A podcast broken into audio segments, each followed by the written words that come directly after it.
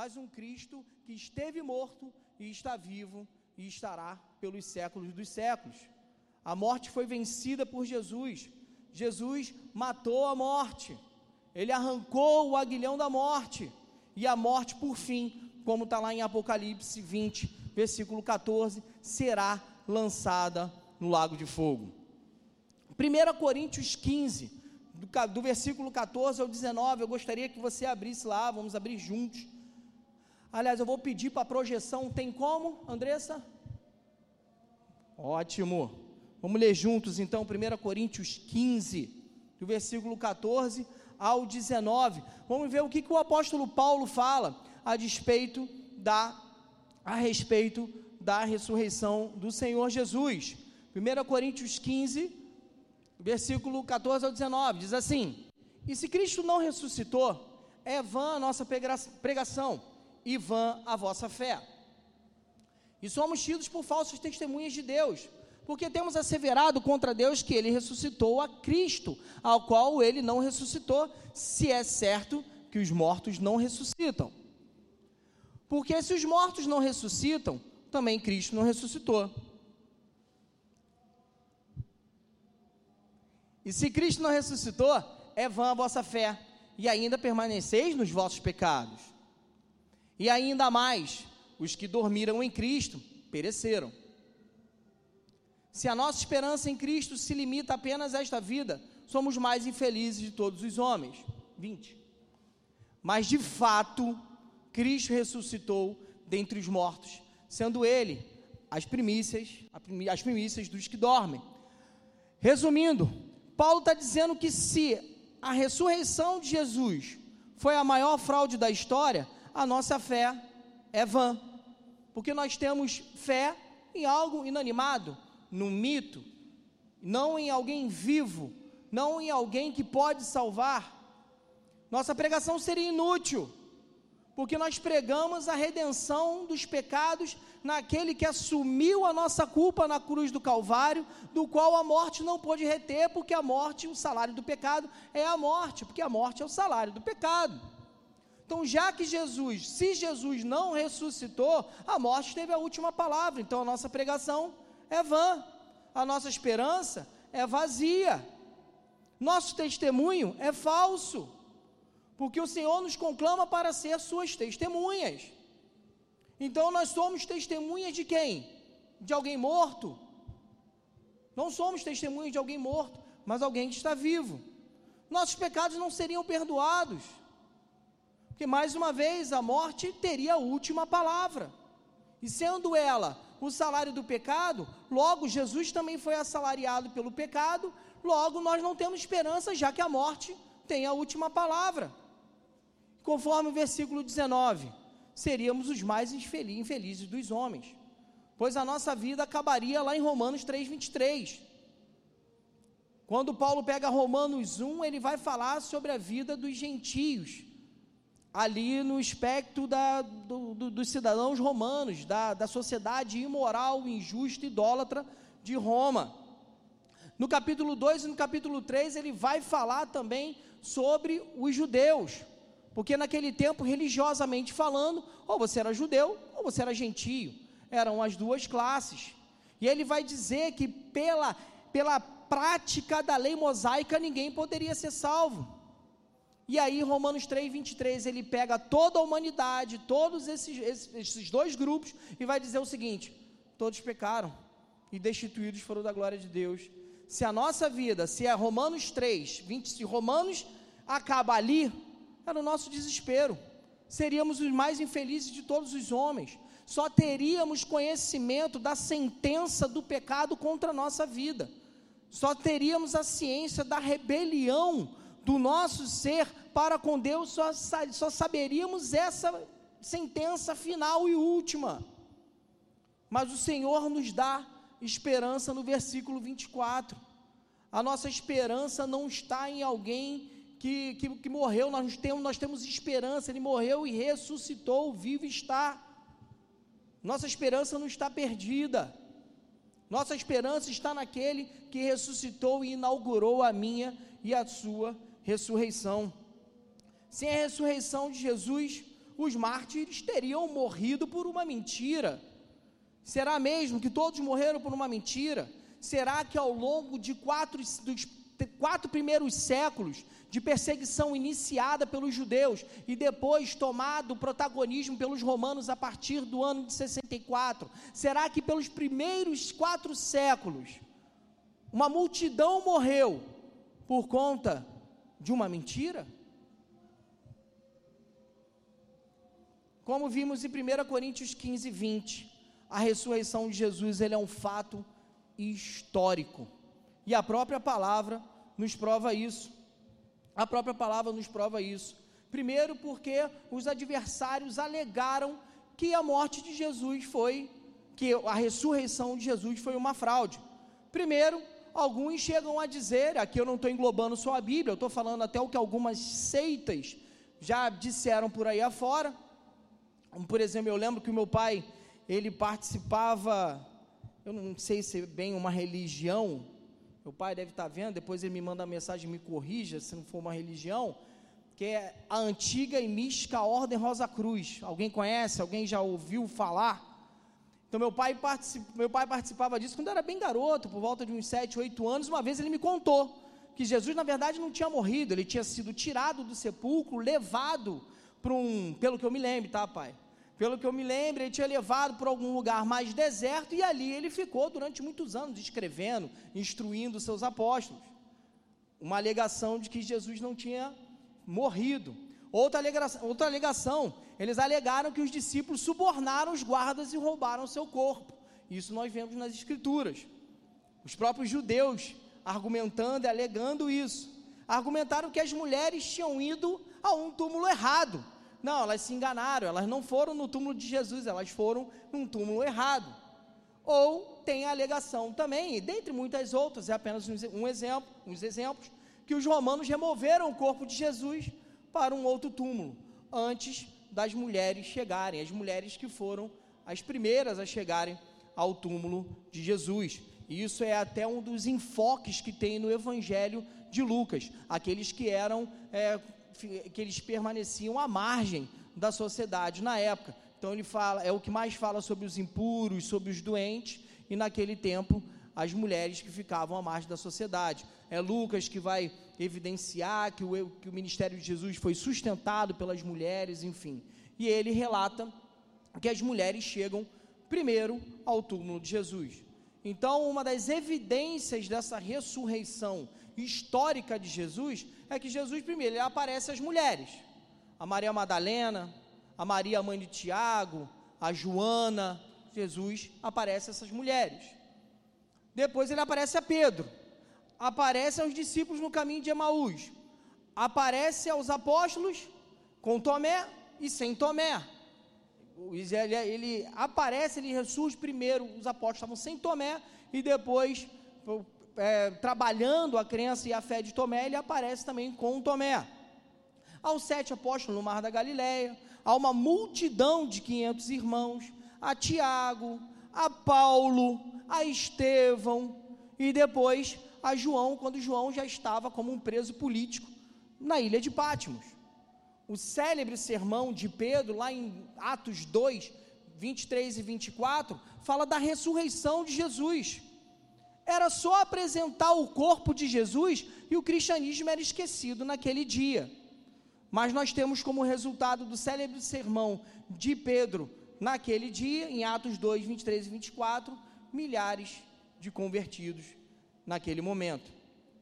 A ressurreição de Jesus ela também foi um fato psicológico marcante na vida dos apóstolos e discípulos. Os discípulos estavam desanimados, acuados, Bota para mim, Andressa, João 20, 19. Estavam acuados, com medo, agora das autoridades judaicas depois da morte do Senhor. Estavam trancados. E aí, aí João 20, 19 vai dizer o seguinte. Tem ali, não sei para que eu estou vindo para cá.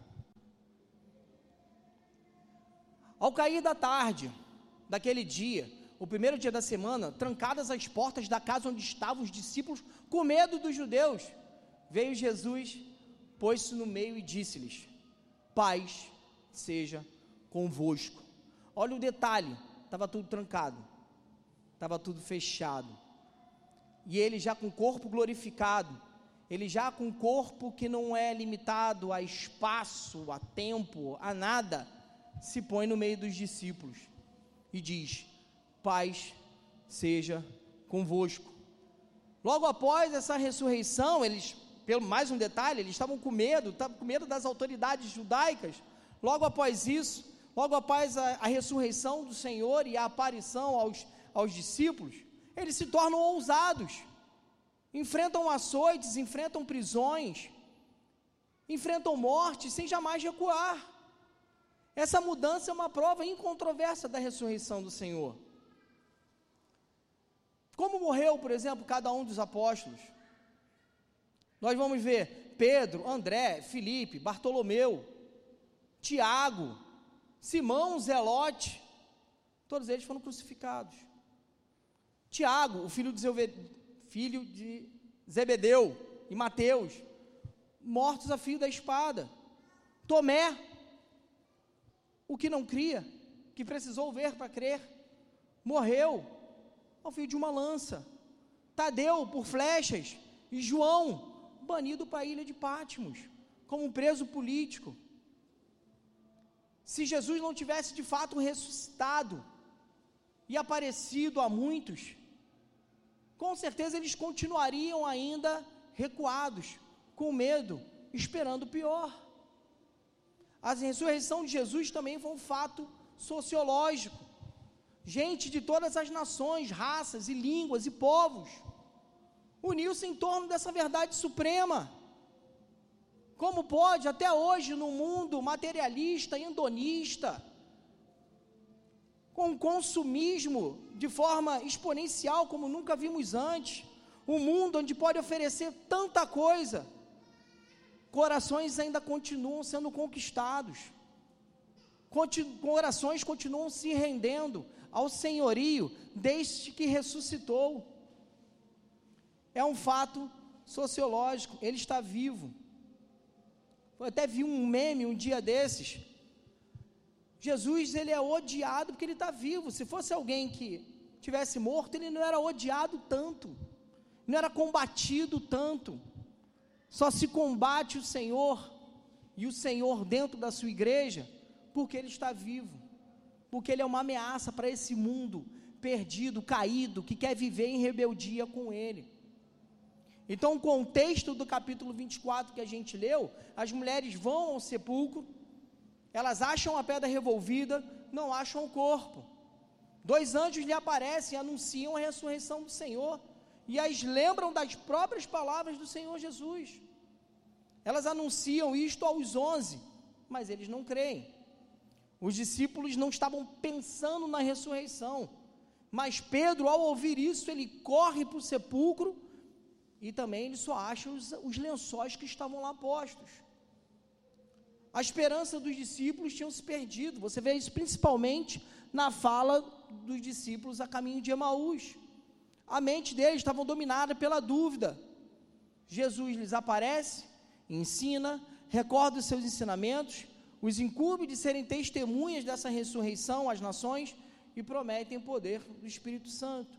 E o efeito dessa ressurreição, como nós vimos e lemos no versículo 35, eles disseram: então os dois contaram o que lhes acontecera no caminho, como fora por eles reconhecido no partir do pão. E quando nós vemos a sequência, essa ressurreição ela gerou adoração, louvor, alegria. Foi isso que gerou a ressurreição de Jesus nesses discípulos. Agora vamos, de fato, para o texto que nós lemos. Primeiro, do versículo 13 ao versículo 15, nós vamos ver que os olhos deles estavam cegos a despeito da proximidade de Jesus. Versículo 13 diz assim: Naquele mesmo dia, dois deles estavam de caminho para uma aldeia chamada Emaús, distante de Jerusalém 60 estádios.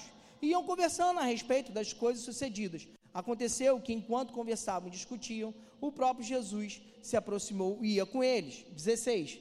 Os seus olhos, porém, estavam como que impedidos de o reconhecer. Os discípulos, como eu disse antes na leitura, caminhavam por 11 quilômetros. A caminhada deles foi por volta de 11 quilômetros. E eles iam conversando a despeito das coisas que tinham acontecido durante a jornada sobre o julgamento, a crucificação de Jesus, sua condenação. Jesus se aproxima deles e os olhos deles estavam fechados para o reconhecer. Quantas vezes não caminhamos dessa forma? Como se Jesus estivesse ainda pendurado no madeiro. Quantas vezes não caminhamos ainda dessa forma, como se Jesus nunca tivesse ressuscitado?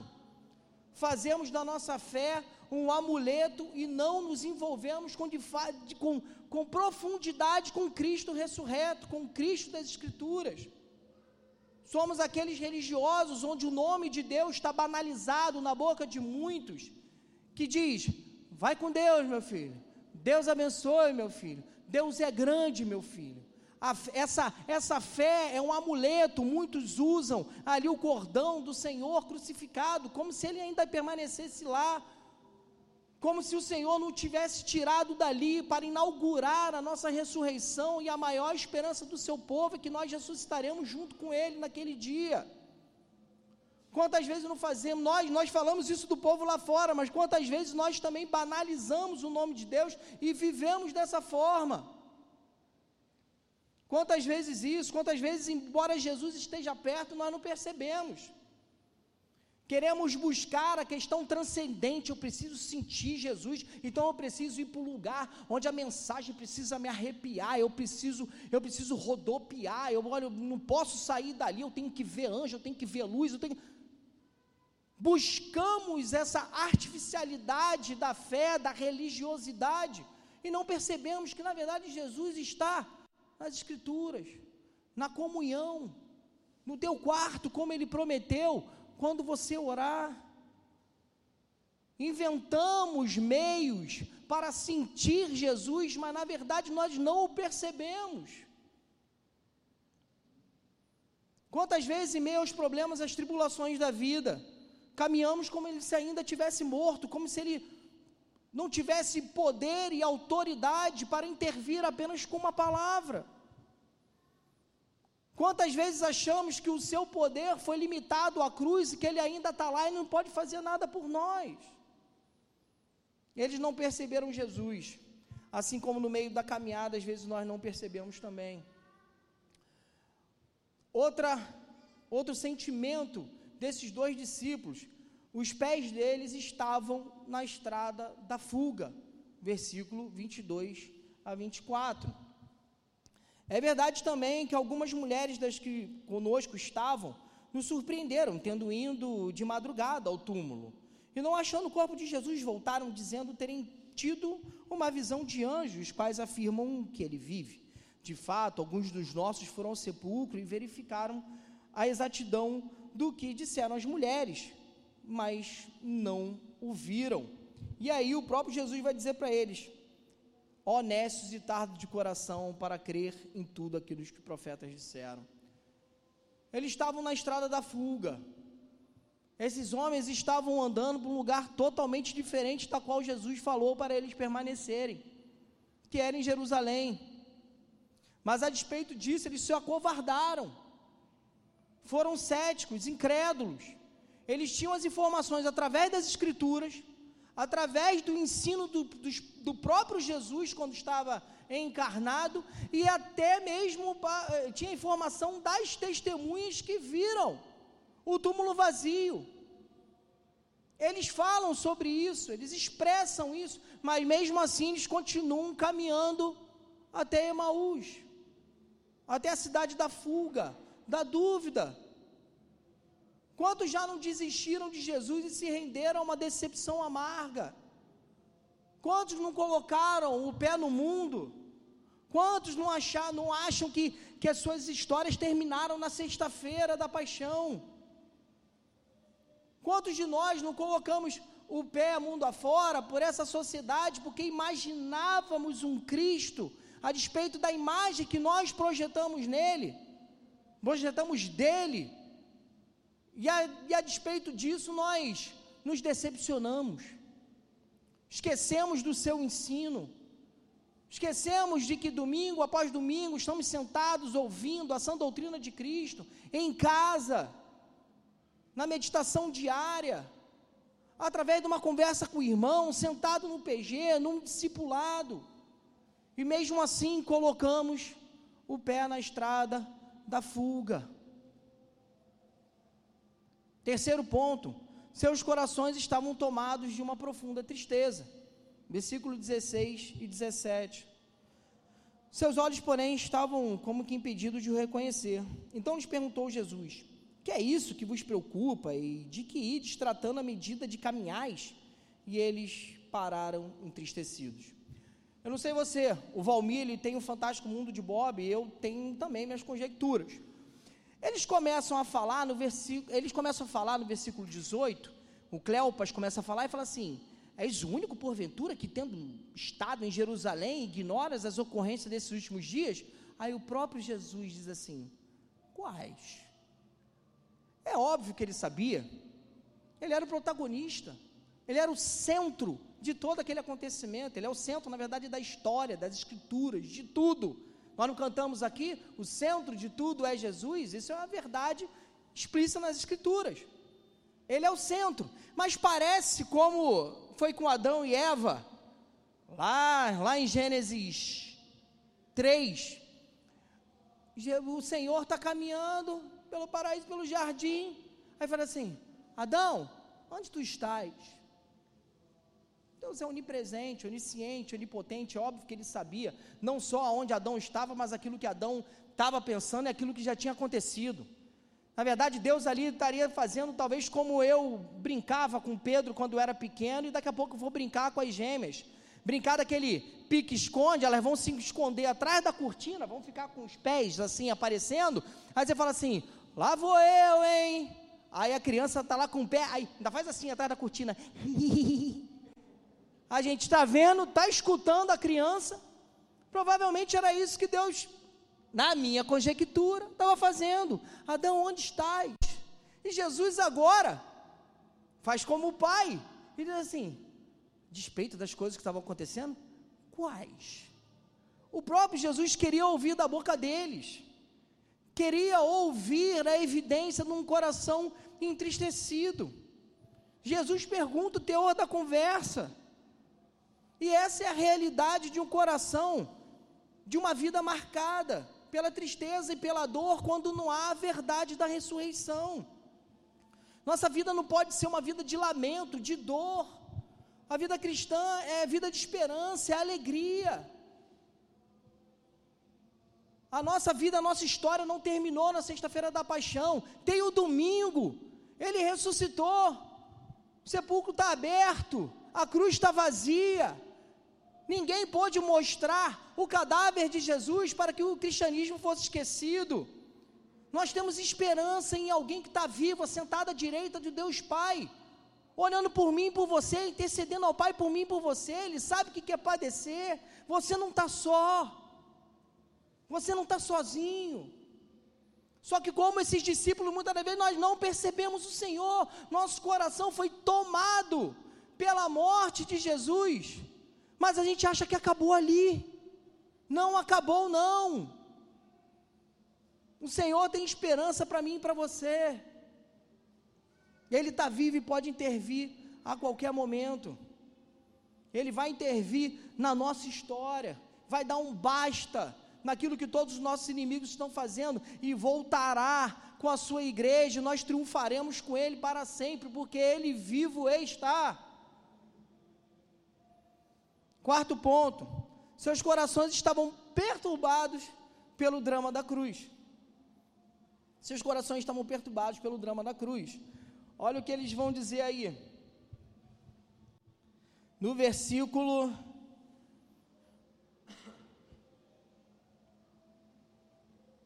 versículo 21. Perdão, 19.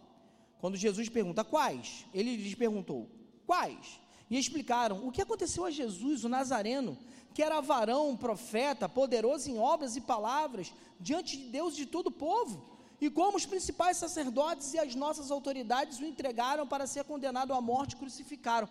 Aqui era como se estivessem dizendo assim: Nós não estamos entendendo como ex-chamado de Deus, enviado por Deus, é pregado numa cruz como criminoso. Nós não estamos entendendo. Nós pensamos que ele tivesse vindo remir o povo, remir Israel, redimir Israel. Nós não estamos entendendo. Nós estamos com dúvidas. Estamos na desesperança. E aí o Senhor não deixa esses homens na desesperança. Ele no versículo 25 vai dizer: Olha, então lhes disse, os nécios, nécios, e tardos de coração para crer tudo o que os profetas disseram. Porventura não convinha que o Cristo padecesse e entrasse na sua glória, e começando por Moisés, discorrendo por todos os profetas, expunha-lhes o que a seu respeito constava em todas as Escrituras. Jesus ensinou para eles, repetiu novamente esse ensino de que a crucificação era o plano de Deus desde sempre. Gênesis 3,15, por favor, Andressa.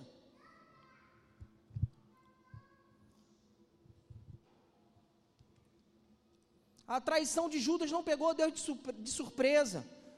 A omissão de Pôncio Pilatos não pegou Deus de surpresa. Era plano de Deus a crucificação de Jesus, era plano de Deus a morte de Jesus. Já em Gênesis 3,15, há uma promessa do Salvador.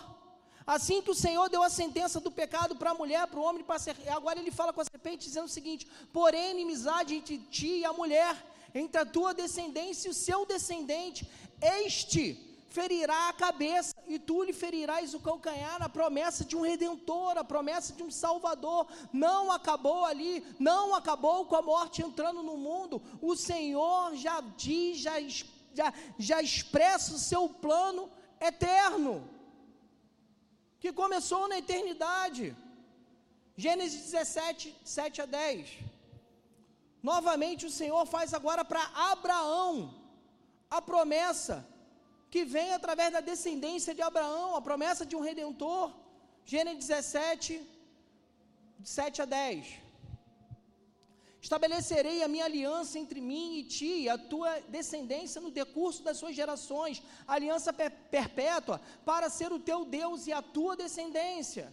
Dar-te-ei a tua descendência a terra das tuas peregrinações, toda a terra de Canaã em possessão perpétua, e serei o seu Deus. Disse mais Deus a Abraão: Guardarás a minha aliança, tu e a tua descendência, no decurso das suas gerações. Esta é a minha aliança que guardareis entre mim e vós e a tua descendência. Todo, todo macho entre vós será circuncidado. Circuncisão, bem rápido, era um sinal de Deus de que aquele menino já, se não me engano, aos oito dias tinha que ser circuncidado. Isso era um sinal externo de que ele pertencia ao povo de Deus, mas já em Deuteronômio já é falado da, do verdadeiro objetivo da circuncisão, que não era da carne, mas sim do coração. Mas ali, aí a Abraão agora há, há uma, uma promessa da, na descendência de Abraão que veria a redenção. Em Lucas também, quando Maria recebe a notícia de que está grávida, Gabriel diz, o anjo diz assim para ela: Ele será grande. Lucas 1, versículo 32. É a mesma expressão que ele usa lá em Gênesis 12, 2 para Abraão sobre a sua, sua descendência, ela será grande. É a mesma palavra que é dada a Davi em 2 Samuel 7, versículo 9, sobre essa grandeza da redenção, da descendência que viria.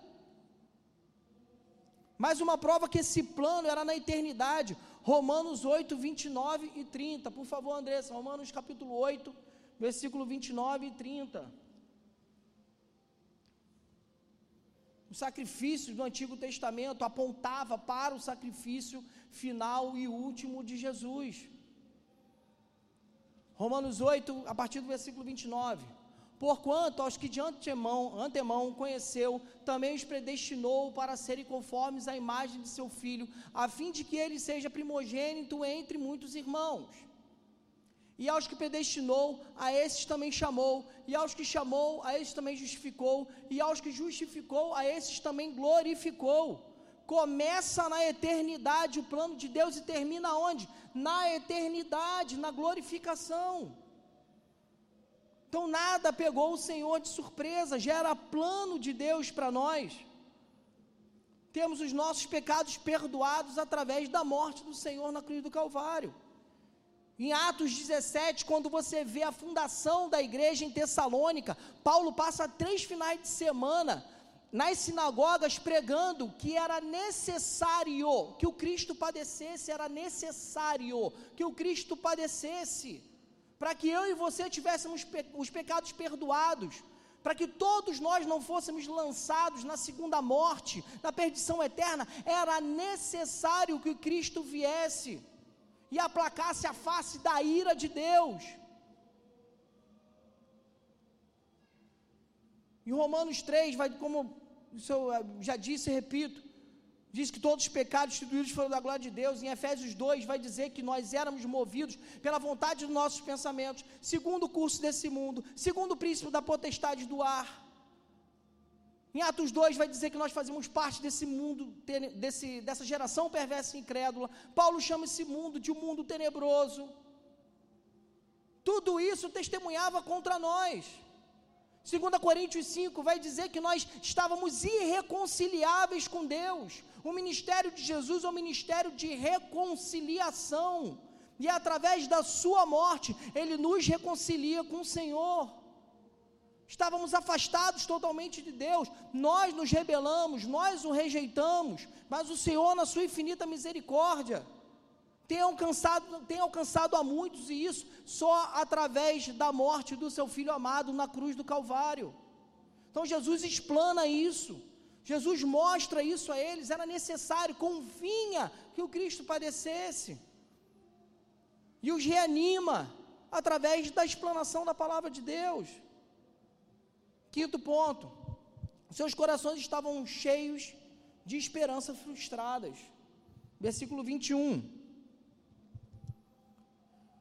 Ora, nós esperávamos que fosse ele quem havia de redimir a Israel. Mas depois de tudo isto, é já este o terceiro dia desde que tais coisas sucederam. Estamos cheios de esperança frustradas. Esperavam que, que Israel seria redimido da forma que eles achavam que seria redimido. Emaús, como eu disse antes, é o caminho da desistência, da frustração. Pedro, lá em João 21, 3, ele diz assim: depois da morte do Senhor, eu vou pescar. Eu vou pescar. E agora, em, e agora no versículo 21, ele diz: Olha, a gente achava que era ele que ia remir Israel. Redimir Israel politicamente eles achavam. É por isso que hoje na EBD de manhã falando sobre 1 Timóteo 6, 1 Timóteo 6 a respeito de escravidão, nós falamos o seguinte: Paulo e nenhum outro apóstolo fez nenhum tipo de rebelião ou revolução social contra a escravidão. Não se insurgiram politicamente contra nenhum político, pelo contrário, pedia, cara, que no, no culto público se fossem feitas o que? Oração por todos os homens e principalmente pela, pelas autoridades. E nós trocamos às vezes o domingo pela passeata. E nós trocamos o tempo, às vezes, de darmos, é, darmos testemunho da nossa fé pelas outras pessoas, estamos nos degladiando na internet, se somos esquerdos, se somos direitos, se quem serve ao Lula, se quem serve ao Bolsonaro. E o nosso tempo não foi remido pelo Senhor, porque Ele comprou o nosso tempo e agora nós devemos fazer tudo para a honra e para a glória dEle. E sim, militarmos a causa do Evangelho, pois somos a igreja militante. Não que Jesus seja um, precise de cabos eleitorais, mas nós somos testemunhas da Sua ressurreição e precisamos sim levar essa mensagem de reconciliação. Pois é, em 2 Coríntios 5 também vai dizer que nós somos embaixadores no Senhor, não somos cabos eleitorais de ninguém. E é isso que eles achavam, que Jesus ia redimir Israel contra Roma, contra a opressão de Roma. E não foi isso. Na verdade, o plano de Jesus era muito maior, o plano de Deus era muito maior, mas eles também não perceberam isso. Quantos de nós não estamos desistindo de Jesus por esperarmos que ele tivesse feito algo na nossa vida e não fez? Que esperávamos dele um sim quando ele disse não. Quando, esperar, quando esperávamos que nós orássemos e aquela criança tivesse sido curada e não foi, Deus o chamou. Quando oramos por um casamento ser restaurado por Deus e não é. Quando o nosso filho continua nas drogas e nós já estamos há 20 anos orando por ele. Quando a porta de emprego não abre.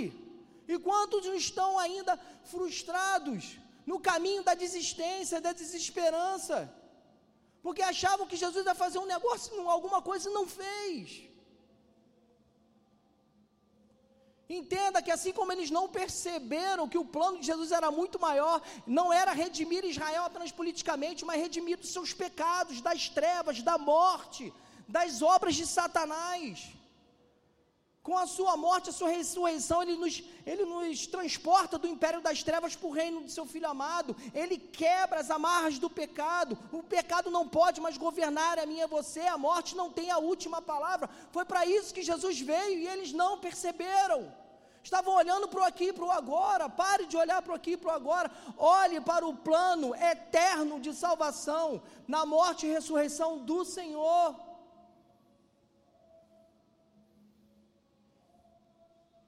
Sexto ponto. Seus olhos estavam fechados a despeito do testemunho dos irmãos. Eles dizem que alguns irmãos já tinham visto a ressurreição de Jesus. Chegaram no túmulo, viram o túmulo vazio. Como eu disse para você no contexto do capítulo, Pedro corre e vê só os lençóis. Mas mesmo assim, eles ainda estavam entristecidos e na dúvida. E muitos de nós ainda vivem assim. Essa falta de esperança, porque não dá crédito no testemunho do outro sobre o poder dessa ressurreição. Quantos de nós estamos ainda frequentando esses bancos e o nosso coração ainda está petrificado? Ou você que veio aqui pela primeira vez, ou você que já conhece Jesus e veio pela primeira vez, ou você que nunca teve um encontro com Jesus e veio aqui pela primeira vez, seu pai, sua mãe, seus irmãos, seu colega de trabalho que prega para você, tem testemunhado dessa ressurreição, do que Cristo fez na vida dele, e você nunca deu crédito a essa mensagem. Ele está te levando vida porque você está morto nos seus delitos e pecados, teus olhos estão fechados, mas Ele está trazendo uma mensagem eterna de salvação e reconciliação, no qual Cristo está perto e você não está percebendo. Sétimo e último ponto. Os olhos dele estavam fechados a despeito do relato das Escrituras. Versículo 24 e 25.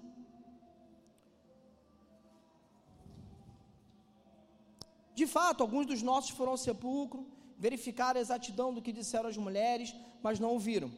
Então lhe disse, então Jesus lhe disse: Ó honestos e tardo de coração para crer tudo o que os profetas disseram. Vamos seguir. Porventura não convinha que o Cristo padecesse e entrasse na sua glória? E começando por Moisés, discorrendo por todos os profetas, expunha-lhes o que a seu respeito constava em todas as Escrituras. Ou seja, Jesus expõe as Escrituras e expõe aos discípulos a centralidade dele nas Escrituras. Em João 5,39, o Senhor falando aos escribas e fariseus, ele diz o seguinte: Vocês recorrem às Escrituras tentando obter dela a salvação, mas as Escrituras, as escrituras elas apontam para mim, elas testificam de mim. Gosto muito de uma frase do Paul Washer que diz: Tenta achar Jesus em cada livro da, vida, da Bíblia. Lá em Colossenses 2,17 vai dizer que todo o rito mosaico era sombra daquilo que havia de vir, daquilo que havia de vir o que? Na plenitude dos tempos, Jesus. Ou seja, se eu estou caminhando, tem uma luz, uma luz projetada em mim, e ali está tá o chão ah, por conta da, da minha posição, vai fazer uma sombra no chão. Eu estou andando. Primeiro a minha sombra chega, depois eu chego. Então, a serpente no deserto, Noé, a arca, a descendência da semente, o cordeiro que Deus mata para cobrir as vestes de Adão e Eva, os profetas, Moisés, José, os libertadores, reis e juízes, o sacrifício diário, o sumo sacerdote, tudo isso era uma sombra apontando para o perfeito, que era Jesus. Era Jesus caminhando ao longo do tempo, era Jesus chegando. Essas coisas eram apenas a sombra dele, estava apontando para aquele que havia de vir. Não mais conheceríamos só a sua silhueta, só as coisas que apontavam para ele, mas agora o conheceríamos. E é isso que Jesus expõe para eles. É isso que Jesus diz para eles: olha, tudo isso que vocês estudaram, tudo isso que vocês conhecem, apontam para mim. Essa morte, essa ressurreição que eles dizem, que os profetas dizem, que a lei diz, aponta para mim. Jesus expõe a centralidade dele mesmo nas Escrituras. E esses, esses discípulos perderam essa centralidade de Cristo na própria palavra. E viviam entristecidos e cabisbaixos. Isso é quando nós pegamos a palavra e queremos fazer dela um livro de autoajuda, não queremos buscar Jesus, a centralidade de Jesus na palavra e queremos as respostas para as nossas próprias mazelas. É você chegar e dizer o seguinte: olha, sabe como é que eu leio a palavra? Às vezes eu escuto de negócio assim, irmão, me perdoe se foi você, foi recentemente, alguém falou assim para mim, ó, eu faço assim, ó, eu vou virando, de repente, pá, e aí a pessoa lê a partir dali, buscando, como se a palavra de Deus fosse algo místico, esotérico, caixinha de promessa, fazendo da palavra de Deus uma religião qualquer. Nós devemos abrir a palavra de Deus para achar Jesus nela. Quando nós perdemos essa centralidade de Jesus, nós vamos andar cabisbaixo mesmo. Quando nós estamos tentando extrair através da nossa lógica, através dos, no, dos, nossos óculos, através das nossas tendências, achismos, preconceitos e preceitos, tentamos extrair outra coisa da palavra. Ele é o centro da sua palavra, ele é o prometido, ele é o caminho, a verdade e a vida, ele é o início, ele é o fim, e com ele reinaremos em glória para todo sempre, porque vivo ele está em nome de Jesus. Oremos ao Senhor.